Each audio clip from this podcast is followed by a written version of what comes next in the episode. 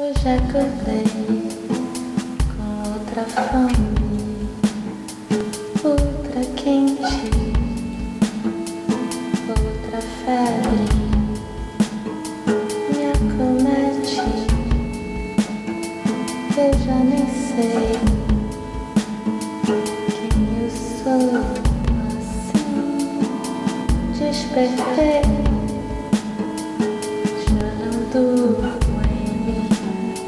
Olá, eu sou a Glenda e esse é mais um episódio do podcast Meditadora de Botequim.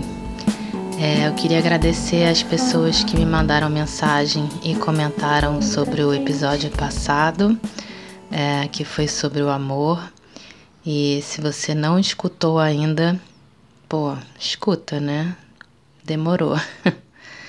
Nele eu discorro sobre o amor verdadeiro, universal, que brota de um lugar elevado em nós mesmos, acima das barreiras que a gente cria ao longo da vida e que vão fragmentando a nossa experiência aqui na Terra. Então, eu queria fazer algumas observações é, sobre o que eu falei nesse episódio sobre o amor. A primeira foi uma coisa que me incomodou pessoalmente quando eu escutei, quando eu mesma me escutei, depois de pronto já o episódio, e eu achei que faltou um esclarecimento sobre isso. É, eu falo sobre esse deixar fluir do amor sem apego, é, isso em relação a casais, né? Permitindo que ele se transforme ao longo da vida sem se extinguir, é, permitindo que existam várias formas de se amar e mesmo de se amar a mesma pessoa, é, que pode até o relacionamento acabar, mas o amor não precisa acabar junto. Então, aqui eu queria só sublinhar é, a diferença entre amor e relacionamento. É, o amor pode e deve fluir sem barreiras, mas o relacionamento é um contrato que deve ser firmado entre as partes, com o consentimento de ambos e para o bem de ambos. Então, para o relacionamento ser verdadeiro e o amor fluir como deve, sem barreiras, é preciso que se estabeleçam regras que favoreçam esse florescimento do amor, porque vamos combinar que a hipocrisia também é uma barreira que deve ser quebrada. É, quais vão ser essas regras e como elas vão ser colocadas em prática? Aí vai depender do contrato, né? Entre aspas, assinado pelas partes. É, eu acho, acredito, que esse contrato também possa e deva mudar ao longo do relacionamento, mas o que não pode mudar é essa busca pela essência e pela sinceridade da pessoa, consigo mesma, primeiro e sempre, e com o outro, e o caráter consensual que deve sempre manter o relacionamento verdadeiro. Então, esse é um ponto que eu queria esclarecer. É, outro ponto, esse me foi chamado a atenção por uma amiga, é, é sobre eu ter dito que associar o São Francisco somente à causa animal era redutor. E no áudio eu, eu uso o termo bichinhos em algum momento, o que pode ter soado ofensivo para o pessoal da causa animal e eu peço desculpas, mas é que me vieram à cabeça aquelas postagens que mostram é, um desenho fofinho do Francisco como um padre todo ajeitadinho, de batina limpinha tal, brincando com os cachorrinhos e com os gatinhos. E, cara, isso é muito fake, né? Na real, era um cara. Devia ser, né? Que eu também não tava lá para ver mas devia ser um cara com bem mais aparência de mendigo, né? Ou sei lá, de um profeta gentileza, né? É, diz o Leonardo Boff que ele se vestia com um saco furado na cabeça e nos braços e vivia rodeado de pessoas com aparência semelhante. e o poder da mensagem dele era o da compaixão, sem se definir por essa ou aquela causa, mas se abrindo para amar a tudo e a todos, é, pois somos todos manifestações do mesmo amor divino. Então, a minha crítica não é de modo algum a quem se dedica à causa animal. É, eu acho que todas essas causas fundamentadas em amor e respeito se somam e são importantes. É, eu acho que deve haver uma reflexão por parte dessas pessoas que se fecham em causas específicas acerca da amplitude desse sentimento de cuidado e proteção. Da mesma forma, é, me surpreendem pessoas que são contra o antissemitismo, mas são elas mesmas racistas, ou pessoas que lutam pela inclusão, inclusão de crianças especiais na sociedade, mas são homofóbicas, por exemplo. Nesse caso, é, muito claramente elas conseguem ver o mal que atinge a elas próprias ou a alguém muito próximo, mas não o mal que atinge o outro. Mesmo que a pessoa se engaje politicamente numa causa específica, o que é normal, até para se conseguir alguma efetividade é preciso se focar, né, dedicar muito tempo a isso. Mas para essa pessoa, ainda assim, não deveria faltar abertura para lidar com a universalidade das causas é, na sua vida do dia a dia. É, no caso das pessoas que têm compaixão pelos animais, mas não pelas populações de rua, por exemplo, desculpa. Eu acho que isso acontece porque há uma empatia emocional por essas pessoas em condições extremas, ou seja, é, há uma projeção. A pessoa se coloca no lugar da outra, quer dizer, emocionalmente, ela sente o horror que pode ser aquilo que a outra está passando, mas essa projeção, por alguma razão, não se converte em compaixão, em, em tomada de ação, é, mas sim em medo e, consequentemente, em repulsa. É, a empatia por si só, muitas vezes por razões psicológicas ou sei lá, condicionamentos, ela não faz a ponte completa até a compaixão, que é essa tomada de ação. Então, quer dizer, a empatia emocional às vezes faz com que a pessoa haja com o oposto da compaixão, né? Querendo suprimir a existência daquilo e daqueles que lembram a essa pessoa dos seus piores pesadelos. É, então é preciso se elevar nesse amor compassivo para olhar para o outro, não corroborando é, o sofrimento dele, mas dividindo com ele é, o seu amor e a sua tomada de ação em prol de uma mudança, de uma melhora naquilo que ele precisa, né? Então, nesse sentido, é mais fácil lutar por um animal, por exemplo, mais fácil no sentido psicológico, né? Porque com um animal a gente não gera essa repulsa a partir do horror do pensamento de que poderia ser eu.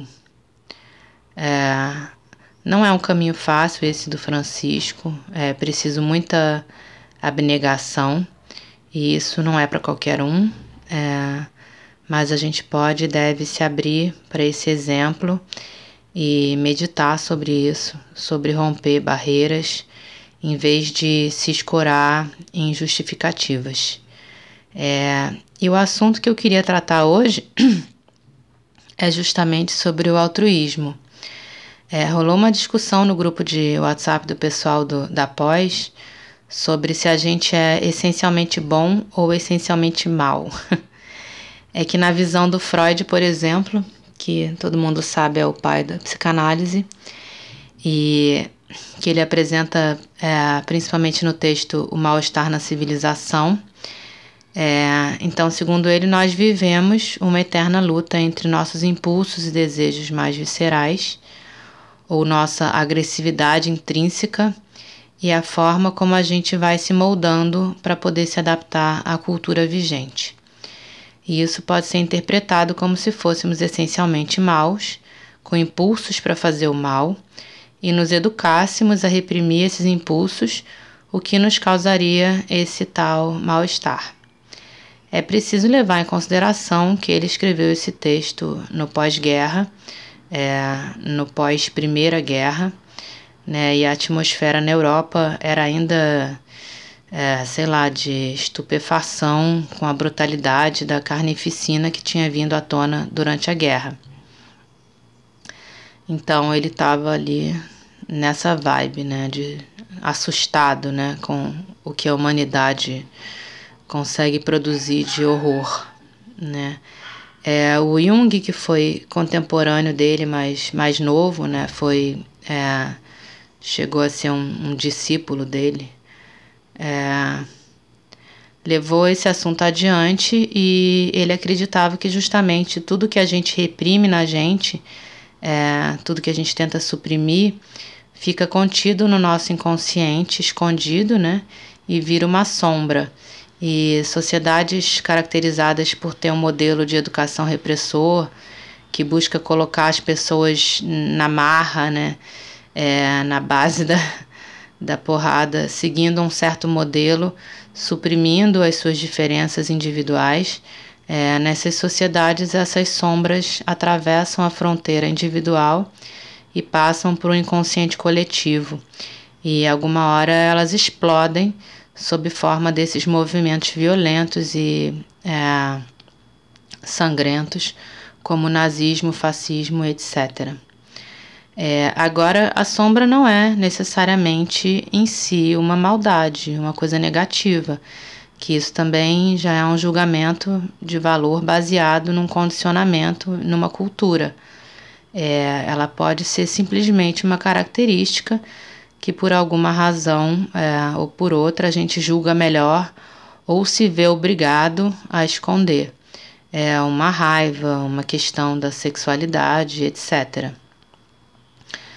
É, já as tradições orientais pregam que a gente é essencialmente bom, que a gente nasce essencialmente bom, que a nossa consciência vem essencialmente límpida mas que vai se sujando é, e se condicionando ao longo da vida. São dois pontos de vista divergentes, mas que podem e devem chegar ao mesmo lugar, que é o do equilíbrio e da autorregulação. Quer dizer, eles devem fazer a gente chegar ao mesmo lugar, né? É, dentro do contexto desse debate no grupo, colocaram é, lá no grupo o link para esse documentário a Revolução Altruísta, que fala sobre isso do ponto de vista é, do que a neurociência tem descoberto através de, de, pesquisas e de como essas descobertas dialogam com é, essas tradições orientais, notadamente o budismo, é, que tem como uma das bases o florescimento da compaixão. Então, por exemplo, é, no filme eles mostram uma pesquisa que está sendo desenvolvida nos Estados Unidos, é, com bebês e crianças muito pequenas, em que os pesquisadores levantam a hipótese se nós temos naturalmente é, inata né, uma vontade de ajudar os outros mesmo sem receber nada em troca. E se a gente procura o caminho da bondade, né, espontaneamente. E pelo que eles apuraram com os bebês, parece que sim. E no filme mostram imagens super fofas de como é, alguns bebês saem da piscina de bolinhas, onde eles estão super é, entretidos e se divertindo, para ajudar o pesquisador que supostamente teria deixado cair alguma coisa no chão é, e não estava conseguindo pegar. Num outro experimento, eles põem o neném para assistir a um teatro de fantoches e nessa encenação tem um cachorro bonzinho e tem um cachorro malzinho. E cada um é de uma cor. Daí no final pedem para o bebê escolher entre os dois fantoches qual que ele quer segurar. E quase invariavelmente, é, sei lá, numa proporção de 8 em 10, é, os bebês escolhem o cachorro bonzinho. É, agora, olha que curioso. Num desdobramento dessa experiência, eles oferecem dois tipos de cereal para a criança comer. É, sei lá, frutiloops e sucrilhos. Daí o neném escolhe os sucrilhos, come e tal. É, aí mostram o mesmo teatrinho com os mesmos cachorrinhos e depois no final é, os cachorros, né, os fantoches, também comem, quer dizer, eles fingem que estão comendo um tipo de cereal. E aí, é, o doido é que quando eles oferecem os bonecos dos cachorros para a criança segurar, no final, ela escolhe o que comeu os sucrilhos também. Quer dizer, o mesmo cereal que ela, independentemente se aquele cachorro era o bonzinho ou o malzinho na história. É, porque ela se identifica através da escolha dele e, inclusive, a partir daí ela passa pano para o fato dele ter feito bobagem no teatro. E aí no filme eles explicam que, assim como outros primatas que são muito afetuosos entre os membros, os membros do mesmo clã e podem ser muito agressivos com outros indivíduos que eles não conhecem, a gente foi biologicamente se desenvolvendo trabalhado nessas questões nós versus eles.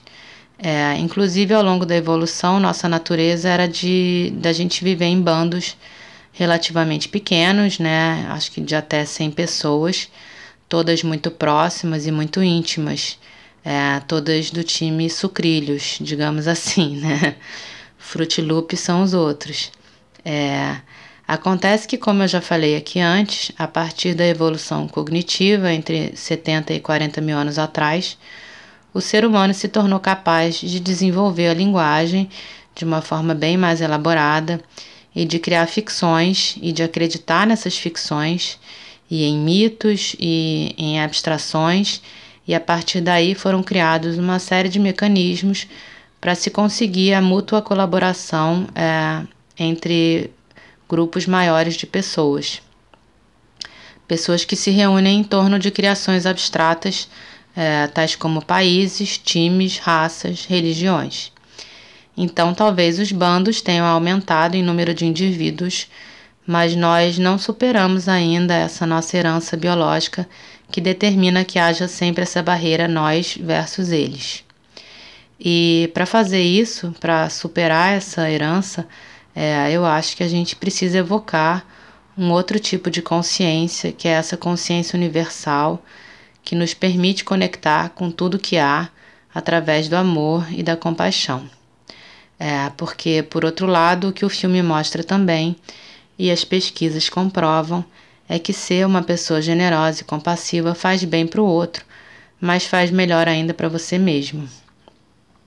É, o projeto com o qual eu estou colaborando, por exemplo, que leva meditação a uma turma de crianças de uma comunidade carente aqui do Rio, é, do Pavão Pavãozinho Cantagalo, é, sei lá, é um trabalho de formiguinha, né? E eu sou uma dessas formiguinhas. É, e pode até parecer uma futilidade perto de tantas urgências que tantas famílias têm e que são todas muito legítimas, mas ainda assim é, eles estão lá me escutando em silêncio total, a, a, um certo custo, mas uma hora eles fazem silêncio total. É, 34 crianças de 12 a 15 anos.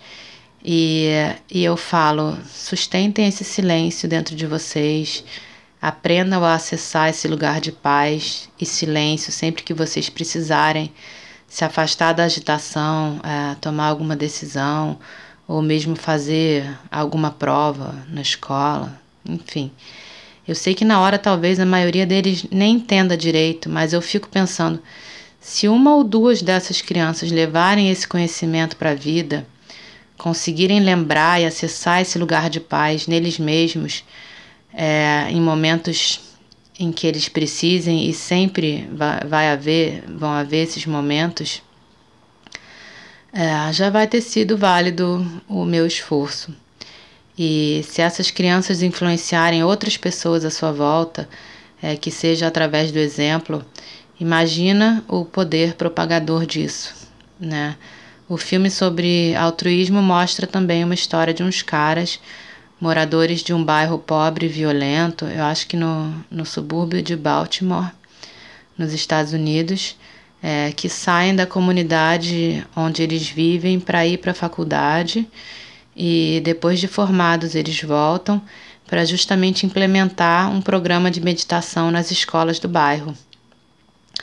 E, e é um programa que dá muito certo e é, que melhora enormemente a convivência entre as pessoas. É uma semente né, plantada é, para que a violência diminua né, ao longo do tempo. É, E essa ideia me encanta muito desses agentes de, da mudança que vêm de dentro das próprias comunidades. É, uma coisa mais certa ainda, além de qualquer resultado é, com as crianças, é que esse trabalho faz bem para mim e faz bem para as meninas que fazem parte do grupo, é, que vão lá comigo, e faz muito bem para Viviane, que é a professora que convidou a gente para participar. É, a gente sai às vezes dali numa sintonia, assim, numa vibração positiva que certamente atinge a todo mundo no nosso entorno, né? E é como diz a canção, é, You may say I'm a dreamer, but I'm not the only one. É, um problema é que através da história foi sendo corrompido o significado de palavras como compaixão, é, como caridade.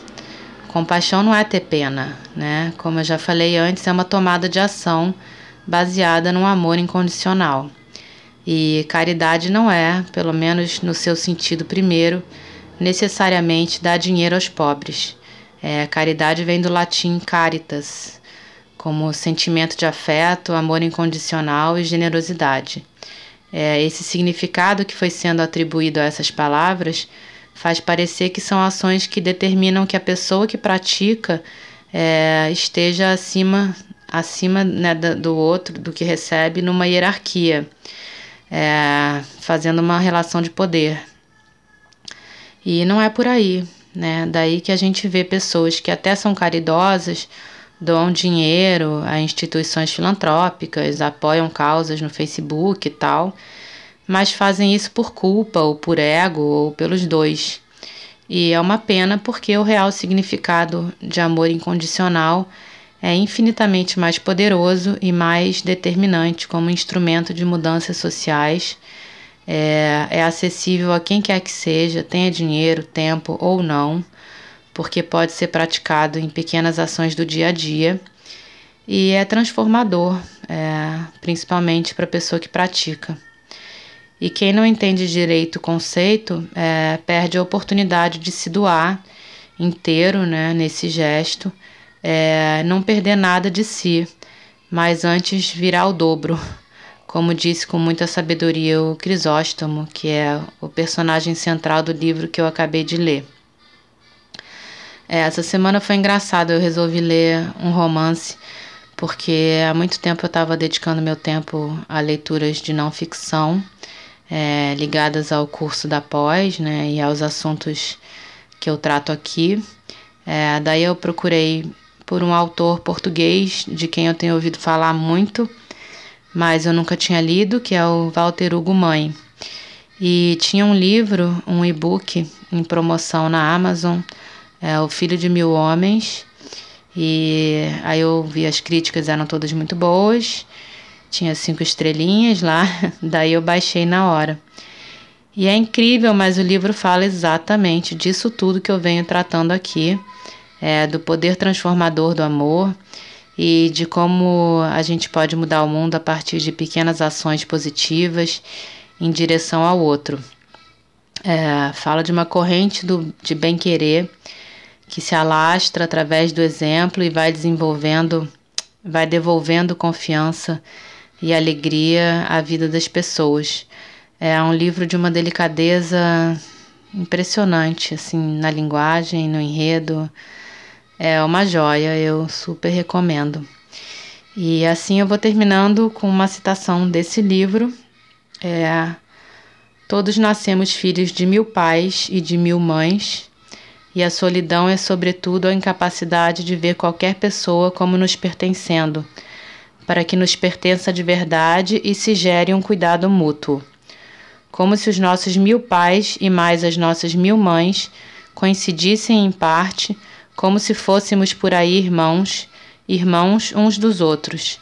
Somos o resultado de tanta gente, de tanta história, tão grandes sonhos que vão passando de pessoa a pessoa, que nunca estaremos sós. É isso, beijos e até.